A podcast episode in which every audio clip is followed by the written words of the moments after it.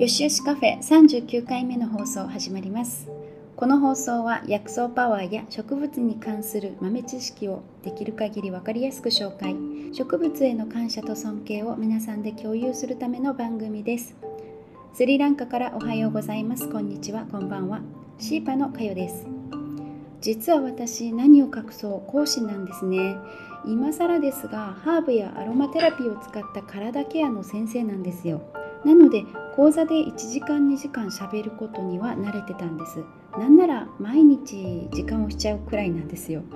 コロナ禍で対面式の講座の開催が難しくなり何か発信する方法を模索していたところにパートナーのヨッシーがこのよしよしカフェを立ち上げてくれました。当時まあ今もなんですがラジオ形式で一方的にしゃべるというのがどうにもなれなかったんですが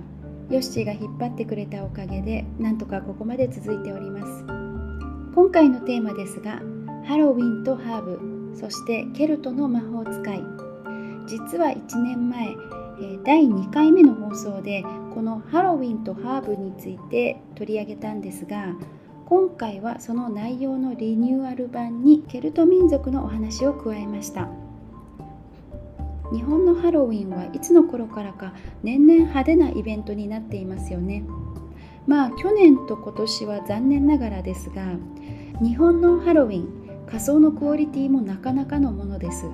日本人って外国の文化も柔軟に受け入れてとびっきり楽しいものにする。素晴らしい能力ですね。とはいえハロウィンってそもそもは仮装をするお祭りではなく太古から続く意味のある儀式だったんです。そこでよりハロウィンを理解するためにハロウィンの元祖ケルト人についてそしてハロウィンにまつわるハーブについてお話しします。よかったら最後までお付き合いください。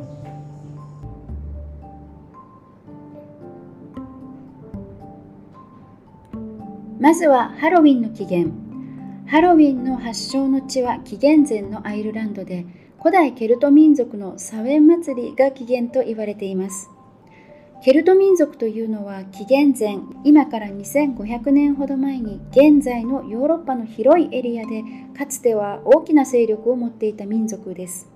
高度な文明と独特な文化を持っていたんですね。しかし時代の流れとともに衰退していきました。ローマの進出によって徐々に同化してしまったんですね。ハロウィンはキリスト教のお祭りと誤解されていますがもともとはケルト民族の重要な儀式だったんです。実はケルトの独特な文化を徐々に衰退させるために同化政策の一環としてケルト民族のお祭りハロウィンにキリスト教の色を後付けしすり替えられたという説があります。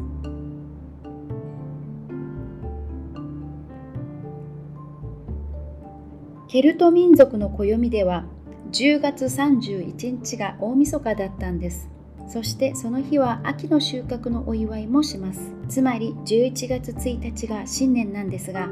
日本でいうとお正月とお盆の2つの行事が合わさったような日だったんです。ちょうど年が変わるタイミングなんですがこの時に異界の扉が開き先祖の霊が家族に会いに戻ってくると信じられていました。この世とあの世の境界が曖昧になり先祖の霊が戻ってこれる。ただしその時に悪い霊や精霊も一緒に出てきてしまう。そして作物に悪い影響を与えたり子供をさらったりといたずらをする。と信じられていたんですね。それに対抗するために当時人々はちょっと変わった格好をして自分は生きた人間ではないですよと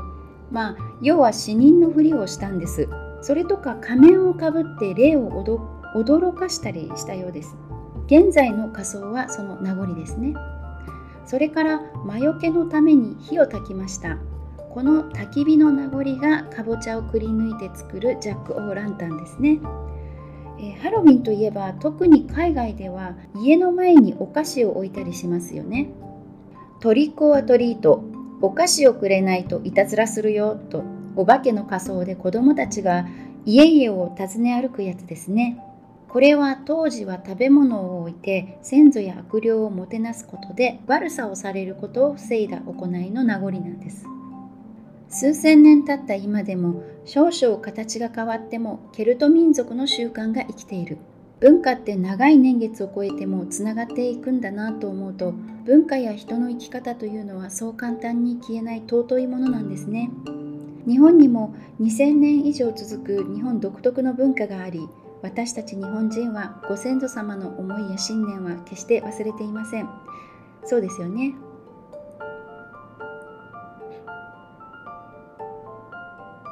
実は今でもアイルランドにはケルト文化の影響が残っていると言われています。ハロウィン発祥の地と言われるこのアイルランドのハロウィンがどんなものなのか気になりませんか？ここからはケルト文化が残るアイルランドのハロウィン料理について紹介したいと思います。余談ですがアイルランドの料理ってあまりイメージないんですが肉料理が美味しいようですね。シンプルな味付けが多くて意外と日本人の舌にも合うみたいですよ。ではハロウィン料理。一つはコルカノンです。マッシュポテトにケールやキャベツを混ぜてミルクやクリーム塩コショウで味付けし上にバターをのせたものですね。私の大好きなポテトサラダのようです。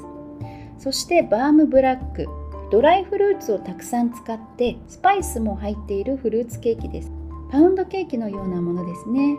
レシピがいろいろあってとても美味しいのでお菓子作りが得意な方は是非挑戦してほしいですね、えそれからアップルサイダーもハロウィンの定番らしいですよ。アップルサイダーとは言っても炭酸入りのリンゴジュースではなくて、えお酒のようなものですね。アイルランドといえばギネスビール。このギネスビールと焼きりんごブラウンシュガースパイス。えー、スパイスはですねジンジャーシナモン、まあ、オールスパイスなんかが使われるようですね。えこれを温かくして飲むらしいです。あとはキャラメルアップルとかキャンディーアップルと呼ばれる日本でいうりんご飴がお祭りで売られていたりします食べ物ではないですがりんごつながりでダックアップルという水に浮かべたりんごを手を使わずに加えて取るというゲームもあるらしいですねこのようにアイルランドではアップルを使ったものが多いですよね。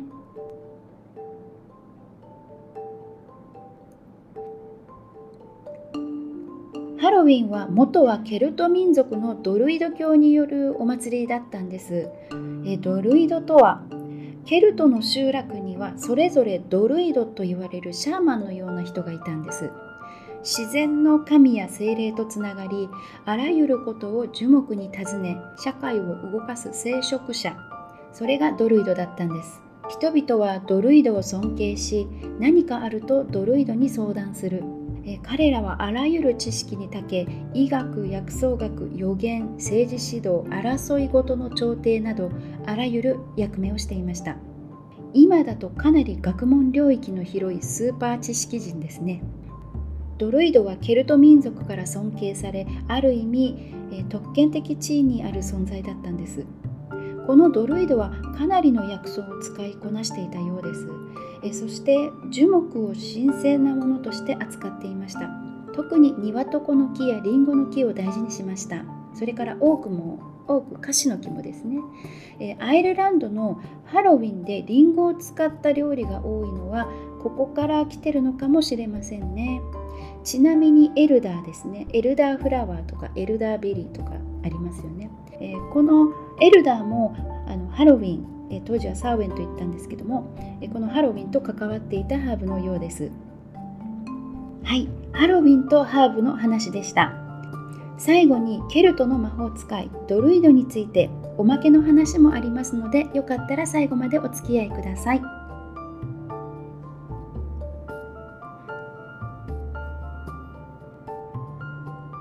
ブやスパイスについての詳しい情報はシーパの講座内で詳しくお話ししています。ちなみに超初心者にも分かりやすく説明しているハーバルライフアドバイザー講座も開催しています。興味がありましたらぜひシーパのインスタグラムやホームページから見てください。えー、また、ハーブやアロマテラピーについてわからないこと、この放送でやってほしいことがありましたらぜひお知らせください。なお、よしよしカフェの内容はたくさんの参考資料をもとにお話ししているものですが、精油やアロマテラピーの効果には個人差があり、心身への影響も人それぞれ違いますので、ご使用の際には十分気をつけて使ってくださいね。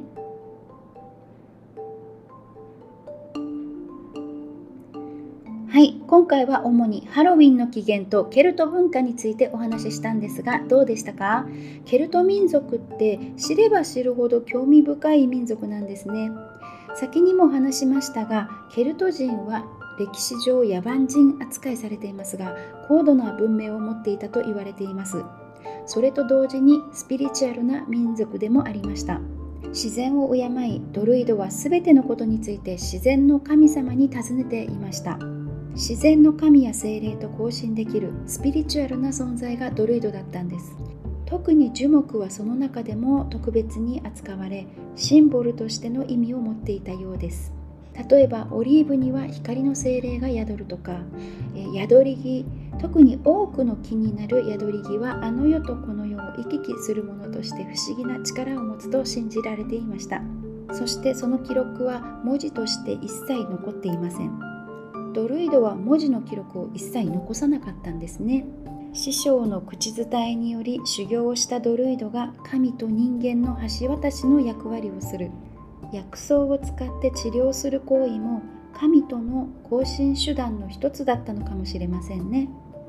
全ての自然に神が宿る。どことなく古代の日本とシンクロする気がするのは私だけでしょうか。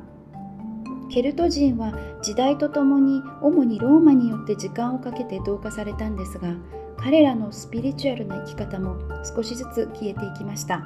当時高度な文明に加え素晴らしいセンスと技術で見事な装飾品や強い武器も作り出していたようです。そしてケルト人は好戦的でもありました。勇敢な戦士もたくさんいたんです。にもかかわらず彼らはなぜローマに屈してしまったのか。ローマ人のシステマティックな集団力です。彼らは統制された武力に加え支配することに長けていたんですね。ケルト人は文字を持たず彼らの素晴らしい知識と技術は口伝えで伝えられたと言われています。高度な文明だったのに文字を持たない。なんだか矛盾しているように聞こえますがケルト民は高度な精神を持つがゆえに文字を作らなかったんだとある研究者は言います。がしかしそれらは残念ながらローマの支配による新しい文字と文化の流入で忘れ去られていったんですね。はい今回のお話はここまでです。いかがでしたでしょうか？今回のお話が何かのお役に立てれば幸いです。時々過去のテーマをリニューアルして取り上げていこうと思っています。よかったらまた遊びに来てください。次回のテーマはデトックスハーブです。それではまた。ありがとうございました。